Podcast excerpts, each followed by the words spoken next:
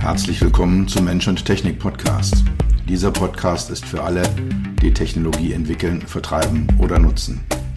Für alle, die immer mal wieder das Gefühl haben, dass Technologie sie überrumpelt oder beherrscht.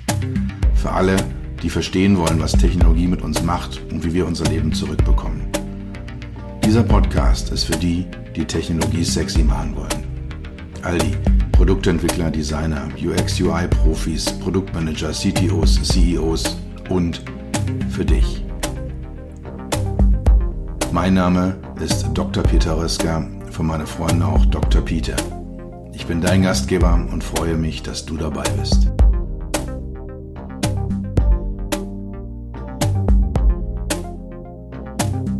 Das Leben ist ein Geschenk. Jeder Morgen, an dem wir aufwachen, jeder Mensch, den wir treffen, jeder Gedanke, den wir denken, jedes Gefühl, das wir fühlen, jedes Erlebnis im Innern und im Äußeren. All das sind Geschenke an uns. Geschenke, die wir nicht ausschlagen können und nicht ausschlagen sollten. Ich durfte früh erfahren, dass das Leben kurz ist und schnell vorbei sein kann. Ich habe gesehen, wie fragil Leben ist und wie kraftvoll zugleich. Ich durfte erfahren, was es bedeutet, alles zu verlieren und alles wiedergewinnen zu können. Ich habe angenommen, was das Leben mir vor die Füße geworfen hat, die Herausforderung als Aufforderung verstanden. Die Aufforderung, der bestmögliche Mensch, die bestmögliche Person zu sein, die ich werden kann. Die Aufforderung zu denken, zu handeln und das Denken und Handeln anderer zu beeinflussen. Die Aufforderung, meinen Beitrag zu leisten, diesen Planeten zu einem besseren Ort zu machen. Das sind die ersten Absätze aus meinem neuen Buch Status Offline, der Leitfaden für mehr Balance in einer technikdominierten Welt. Ich werde die heutige Podcast-Folge nutzen, so ein bisschen was über dieses Buch zu erzählen, so ein bisschen über die Hintergründe, ganz grob, worum es geht. Ja, was der Inhalt ist, worum ich mir da Gedanken mache, warum ich das Ganze auch niedergelegt habe und Detailliert werde ich auf einzelne Aspekte in den nächsten Wochen und Monaten eingehen. Also nicht unbedingt in der nächsten Podcast-Folge, aber im Laufe des nächsten, ich kann mir vorstellen, halben Jahres immer mal wieder einen einzelnen Aspekt aus diesem Buch herauszugreifen und hier im Mensch-Technik-Podcast darzustellen. Dieses Buch beginnt wie üblich mit einer Einleitung, einem Vorwort. Da habe ich ja eben schon kurz drauf draus äh, zitiert, ein paar Sachen vorgelesen. Im Wesentlichen hat es vier Blöcke, mit denen ich äh, ja meine Inhalte darstelle. Der erste Block zeigt die Vergangenheit. Der zweite analysiert die Gegenwart. Der dritte versucht ja, das, das äh, Thema Trends, Zukunft, wo geht es hin mit uns als technologisierten Menschen, das darzustellen. Und ganz zum Schluss kommt dann ein Kapitel, in dem es um dich geht, um die Menschen, die dieses Buch lesen und darum, was du, was jeder einzelne meiner Leser und Leserinnen tun kann, um sein oder ihr Leben zu verändern und in die Balance mit Technologie zu bringen. Gehen wir mal einzeln durch. Das äh, Kapitel, was in die Vergangenheit heißt, äh, geht, heißt, woran es liegt, auf Spurensuche. Geht also rückwärts, geht ums Betriebssystem, ich habe es mal so genannt, unser genetisches Erbe. Was bringen wir eigentlich mit? Diskutiere da so die Evolution, die vier Milliarden Jahre, die leben auf dieser Erde existiert. Ich weiß, es gibt auch andere Sichtweisen, dass das vielleicht nur 10.000 Jahre oder 6.000 Jahre sind. Ich stütze mich hier mal mit gutem Gewissen auf den wissenschaftlichen Mainstream, der davon ausgeht, dass vor eben einigen Milliarden Jahren irgendetwas passiert ist. Was genau wissen wir nicht. Aus dem dann Leben entstanden ist. Vermutlich erstmal sehr rudimentäres Leben und dass sich dann über die Evolution, also zufällige Mutationen, die sich ergeben haben, neue Lebensformen entwickelt haben und die, die davon überlebensfähig waren, die die Vorteile hatten im Überlebenskampf, haben weitergemacht, konnten sich weiter vermehren, konnten ihre Gene weitergeben.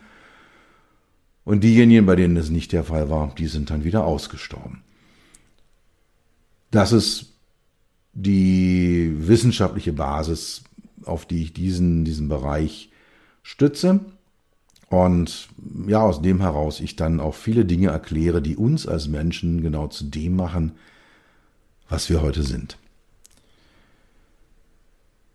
Abgrenzung zum Tier und Abgrenzung zur künstlichen Intelligenz sind zwei Kapitel, in denen ich ja im ersten eben mal schaue. Ich glaube ja, wie gesagt, an die Evolutionstheorie. Ich denke, dass sie richtig ist. Das heißt, wir haben Vorfahren, die ja so affenähnlich sind und dann so säugerähnliche Vorfahren, die so ein bisschen nagerähnlich sind. Und daraus hat sich das Ganze entwickelt. Und die Frage ist jetzt, was macht den Menschen im Vergleich zum Tier einzigartig? Also welche Abgrenzung, welche Abgrenzung, welche Definitionen können wir dort sehen? Was, was ist der Unterschied? Und am Anfang war es immer so, früheren Zeiten, früheren Zeiten, so vielleicht vor 100 Jahren, vielleicht auch vor 80 Jahren, war die Idee, ja, Menschen benutzen Werkzeuge und äh, Tiere tun es nicht. Und das lässt sich heute relativ einfach widerlegen. Es gibt Vögel, die nutzen so Stöckchen, um, um in Löchern zu bohren. Fische nutzen Steine, um Muscheln äh, aufzuknacken. Äh, Elefanten nutzen Stöckchen, um sich am Rücken zu kratzen.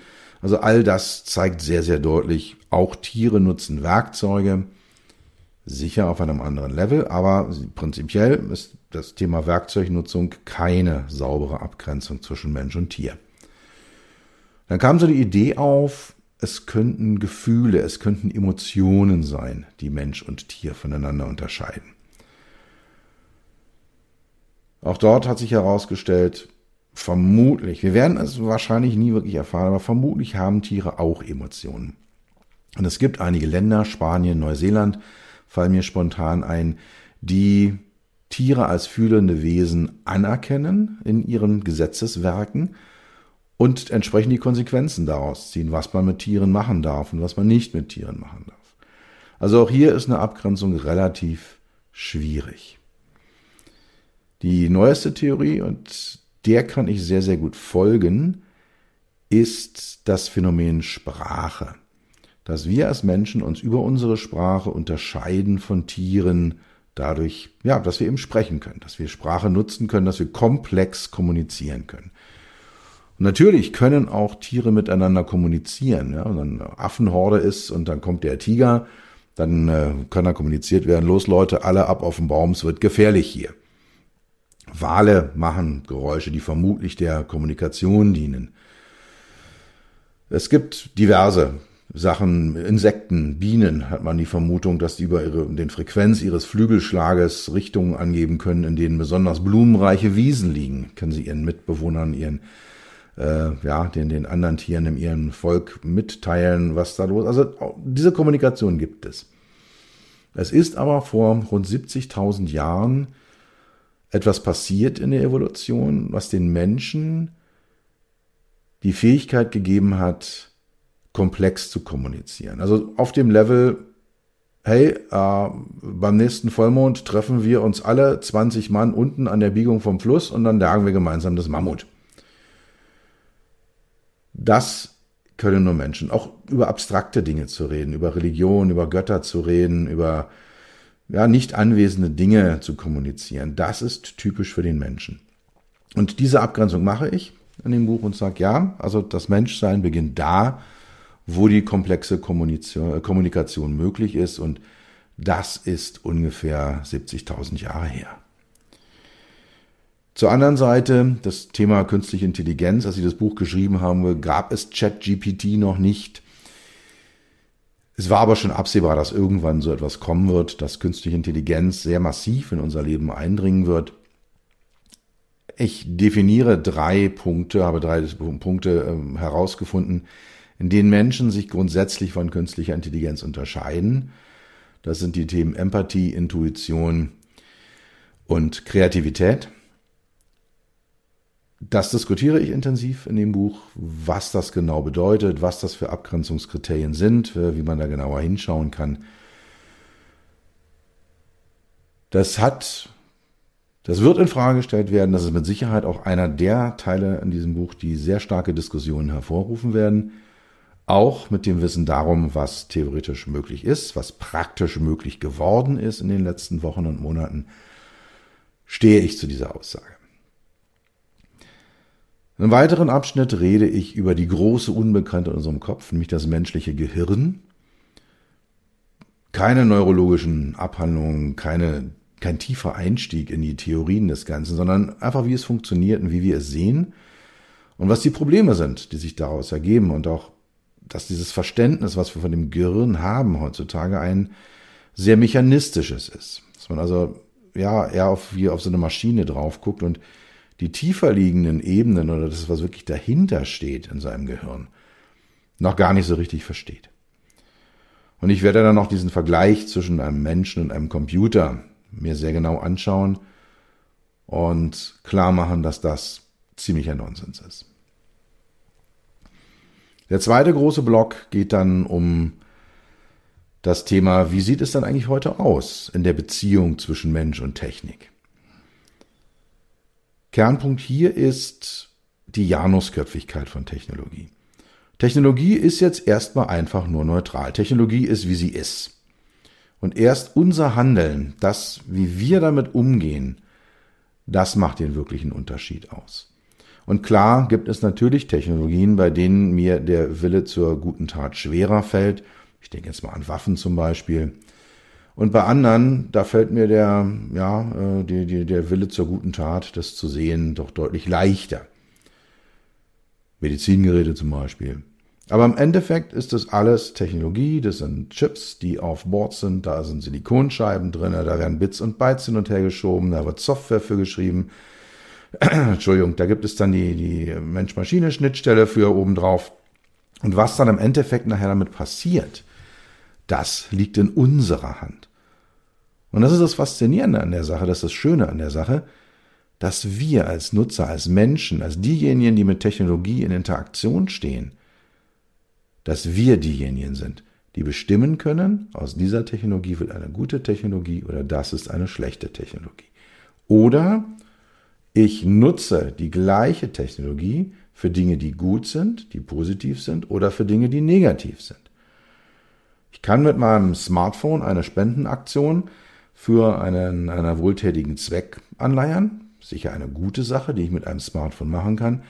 Ich kann damit aber auch Hass auf sozialen Medien streuen und kann damit Menschen in den Selbstmord treiben.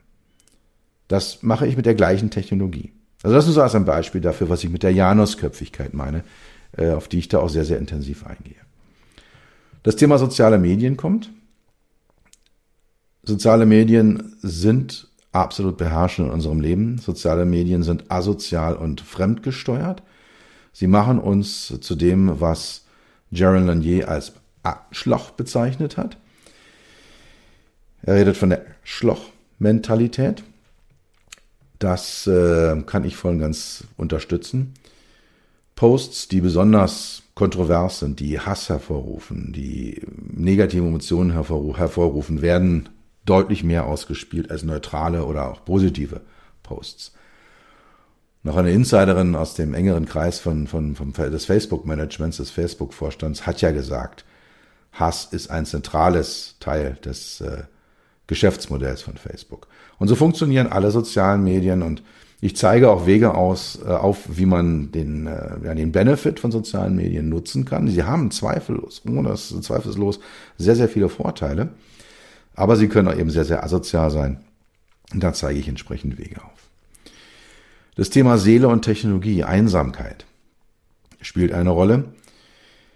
Da gibt viele Denkansätze, die uns sagen, wir haben mit vielen, vielen Menschen Kommunikation, wir tauschen uns aus, aber die Einsamkeit nimmt zu in unserer Gesellschaft. Es gibt junge Menschen, die eigentlich ausschließlich über Smartphone kommunizieren, die kaum noch persönliche Kontakte haben, die, und da muss man noch gar nicht mal so tief in die Seele einsteigen, die auf diese Art und Weise dann sich ja in einen Kokon zurückziehen und gar keine persönlichen Kontakte haben und damit eine tiefe, tiefe Einsamkeit empfinden. Und das Thema Burnout durch Technostress diskutiere ich, aufzuzeigen, wie wir uns eigentlich ausliefern, wie sehr auch die Grenzen verschwimmen zwischen unserem geschützten privaten Raum und dem öffentlichen Raum, in dem wir uns bewegen, zwischen der Freizeit und der Arbeitszeit. Und natürlich hat das Thema Homeoffice unglaublich viele äh, Vorteile, um ein einziges Beispiel rauszunehmen, viele Vorteile. Am Ende des Tages kann es aber auch dazu führen, dass wir noch mehr Zeit in Arbeit stecken, noch mehr Energie in Arbeit stecken, noch frustrierter werden, noch weniger das Gefühl haben, Einfluss zu haben und Hebel in der Hand zu haben, was dann am Ende zum Thema Burnout führt. Der dritte große Abschnitt im äh, Buch setzt sich mit den Trends äh, auseinander. Wo geht's hin? Megatrends, Trends und Megatrends, die Leitlinien. Ja, wo geht es hin im Binnenverhältnis zwischen Mensch und Technik? Was erwartet uns da? Mit meinem professionellen Hintergrund natürlich auch das Thema Mobilität, das Thema Auto. Wie geht es da weiter? Was erwartet uns dort? Es geht aber auch um äh, Quantencomputing, es geht um Satelliten äh, oder Internet über Satelliten, es geht um Smartness, um ja eben wieder mal das Thema künstliche Intelligenz oder auch darum, wie dumm Technologie in Zukunft sein kann. Zentral ist in diesem Abschnitt der tanzende Bär, die Dancing Bearware. Also nicht Hardware, nicht Software, sondern Dancing Bearware. Also Technologie, die uns glauben machen lässt, dass sie richtig, richtig gut ist, die von Marketingabteilungen der großen Produktfirmen immens aufgeblasen ist. Und am Ende müssen wir feststellen, sie hat keinen Wert. Ja, das ist keine wirklich gute Technologie. Und sie hilft uns nicht weiter. Sie macht diese Welt nicht zu einem besseren Ort. Sie macht unser Leben nicht besser, schöner, einfacher, schneller, schlanker. Und das diskutiere ich dort. Und ich erzähle auch ausführlich, woher der Begriff des tanzenden Bären, der Dancing Bearware stammt. Im vierten großen Block dieses Buches wird es dann konkret das, was du, was ihr als Leser, Leserinnen dieses Buches mitnehmen könnt. Ich schreibe meine Motivation. Warum dieses Buch? Warum ist mir das Ganze so wichtig? Und da geht es um das Thema Zeit. Wir können im Leben, du kannst alles verlieren in deinem Leben. Du kannst Geld verlieren, du kannst Glaube, Liebe, Hoffnung verlieren, du kannst deinen Hof und deine Liebe verlieren, du kannst deine Beziehung verlieren, du kannst alles verlieren. Und du kannst alles wieder zurückbekommen. Du kannst dich an allem wieder abarbeiten, du kannst auf alles wieder zugreifen. Das Einzige, was wirklich verloren geht, ist Zeit. Du kannst Zeit niemals wiederbekommen. Jeder Moment, der vorbei ist, jede Sekunde, die verstrichen ist, ist unwiderruflich verstrichen. Und da schließt sich bei mir die Frage an, wie viel Zeit wollen wir denn eigentlich noch mit nicht wirklich sinnvoller Technologie verschwenden? Wie viel Zeit wollen wir auf sozialen Medien verbringen und Big Tech damit Daten liefern, die sie uns noch nicht mal bezahlen, mit denen sie uns dann mit Werbung beschießen und mit denen sie uns am Ende dann auch wieder manipulieren.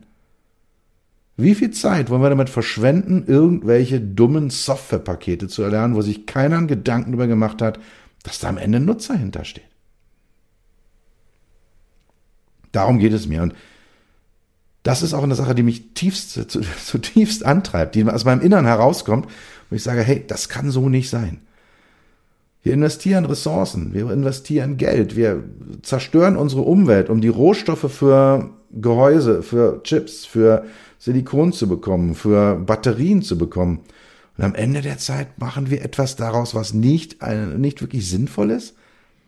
Alle zwei Jahre eine neue Handygeneration. Was kann denn die neue wirklich besser als die alte? Alle fünf Jahre neues Auto. Was kann denn das neue wirklich besser als das alte? Ja, immer diese Frage. Und ich zeige da noch einen Weg auf, analysieren, minimieren, kontrollieren, die drei großen Schritte, wie wir uns aus der Technologiedominanz befreien können. Ja, über die Analyse erstmal den wahren Wert von Technologie zu bestimmen, also herauszufinden, ist ein bestimmtes Produkt, ein Service, eine Software, ist das Dancing Bearware oder macht es mein Leben wirklich besser? Minimieren. Nur das an Technologie in mein Leben lassen, in mein Umfeld lassen, in meine Gedanken lassen, in mein Handeln lassen, was auch wirklich nötig ist. Und am Ende kontrollieren, in den Fahrersitz der Mensch-Technik-Kommunikation zurückkehren. Ich bin der Chef im Ring. Ich bin derjenige, der sagt, wann hier was gemacht wird. Leute, wie sinnvoll ist es denn eigentlich, sich von dieser Glasscheibe, die man in der Hosentasche rumträgt, ständig anschreien zu lassen? Hey, hier ist eine neue Nachricht auf der und der App. Hey, du hast eine neue E-Mail. Hey, du hast so und so viele neue WhatsApp-Nachrichten. Mein Handy ist komplett dunkel. Das piept nicht, das blinkt nicht, das summt nicht. Und ich bin derjenige, der sagt, jetzt nehme ich es in die Hand und jetzt schaue ich. Es geht um das Thema unser imaginärer Spiegel, in den wir schauen können. Wie können wir Fokus aufbauen statt Diffusion? Wie können wir unseren Geist, unser Denken so ausrichten, dass wir die Dinge mit Technologie machen, die sinnvoll sind, die uns weiterbringen, die andere weiterbringen, die der Welt helfen. Und die Sachen, die einfach nur zur Diffusion führen, zum Zerstreuen, ausblenden. Und da geht es dann auch um das Thema Meditation. Ich bin da wahrlich kein Experte. Aus meiner persönlichen Erfahrung heraus beschreibe ich aber, was man tun kann, was man machen kann. Und zum Schluss noch ein Kapitel, das habe ich Aktion oder Aktionismus genannt, wir als Gesellschaft. Ich glaube sehr, sehr intensiv an den Einzelnen. Daran, dass jeder Einzelne und jede Einzelne sein und ihr Leben selbst gestalten kann, es in der Hand hat. Aber es gibt auch Dinge, die wir auf die Gesellschaft abladen können. Und da ist Gesetzgebung sicher ein Thema, Regulation, Woran ich aber eher glaube, ist das Thema Bildung. Sind wir sehr schnell beim Thema Schule, Digitalunterricht, verantwortungsvoller Umgang. Und Digitalunterricht heißt für mich nicht, dass jetzt schon Fünfjährige oder im Kindergarten oder Siebenjährige in der ersten Klasse, in der zweiten Klasse mit Handys rumspielen. Und es geht darum, bei, ja, ich sag mal, Frühpubertären das Bewusstsein dafür zu schaffen, wie diese Mechanismen funktionieren. Wie funktioniert denn so ein Algorithmus und was macht der mit uns? Wie funktioniert das ganze Influencertum? Und wie können wir uns dagegen wehren? Strategien aufzubauen, zu sagen, hey, da können wir was machen, da können wir entsprechend was in die Hand nehmen. Ja, das ist dann so mal ein grober Überflug über die Inhalte und nachdem ich also den Anfang dieses Buches vorgelesen habe, mache ich jetzt zum Abschluss dieser Podcast-Folge auch noch das Ende erzähle ich euch, nein, lese ich euch vor, was die letzten Absätze dieses Buches sind. Diese Welt ist wunderbar. Technologie hat uns geholfen, Häuser zu bauen, die dem Wetter, Regen und Stürmen standhalten und in denen es warm ist. Wir haben das Rad und den Motor erfunden und uns damit Mobilität erworben. Die Möglichkeit, an entfernte Orte zu reisen. Wir haben Medizingeräte erfunden, die unser Leben besser, länger und gesünder macht. Wir haben Flugzeuge gebaut und erreichen heute in wenigen Stunden andere Kontinente. Wir haben Smartphones entwickelt und damit universelle digitale Werkzeuge in unsere Hosentaschen gezaubert. Wir erschaffen selbstlernende Maschinen, die uns öde Routinetätigkeiten abnehmen. Technologie ist neutral. Erst unser Umgang damit macht sie zu guter oder schlechter Technologie. Technologie ist janusköpfig. Sie erlaubt uns, diese Welt zu einem besseren Ort zu machen oder zu einem schlechteren. Wir haben es in der Hand. Du hast es in der Hand. Gib nicht auf, auch wenn die Macht von Big Tech, wenn der Sog der sozialen Medien übergroß erscheint. Mach einfach weiter, auch wenn die Mechanismen der Algorithmen, wenn die Businessmodelle der sozialen Netzwerke mächtig sind. Es ist deine Entscheidung, die Dominanz von Technologie zu brechen. Für dich, für dein Leben, für deine Ansprüche die richtige Balance zu finden. Es liegt in deiner Verantwortung, Dancing Bearware aus deinem Umfeld zu verbannen.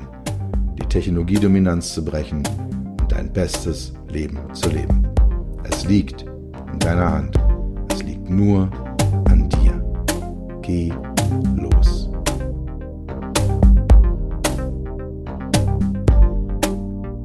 Das war's für heute. Ich bedanke mich dafür, dass du Zeit mit mir verbracht hast. Du hast etwas für dich getan, was dir keiner mehr nehmen kann. Für einen weiteren Austausch findest du mich auf LinkedIn und auf meinen Webseiten www.peter-rösker.com Rösker mit OE und SS oder unter www.beyond-hmi.de.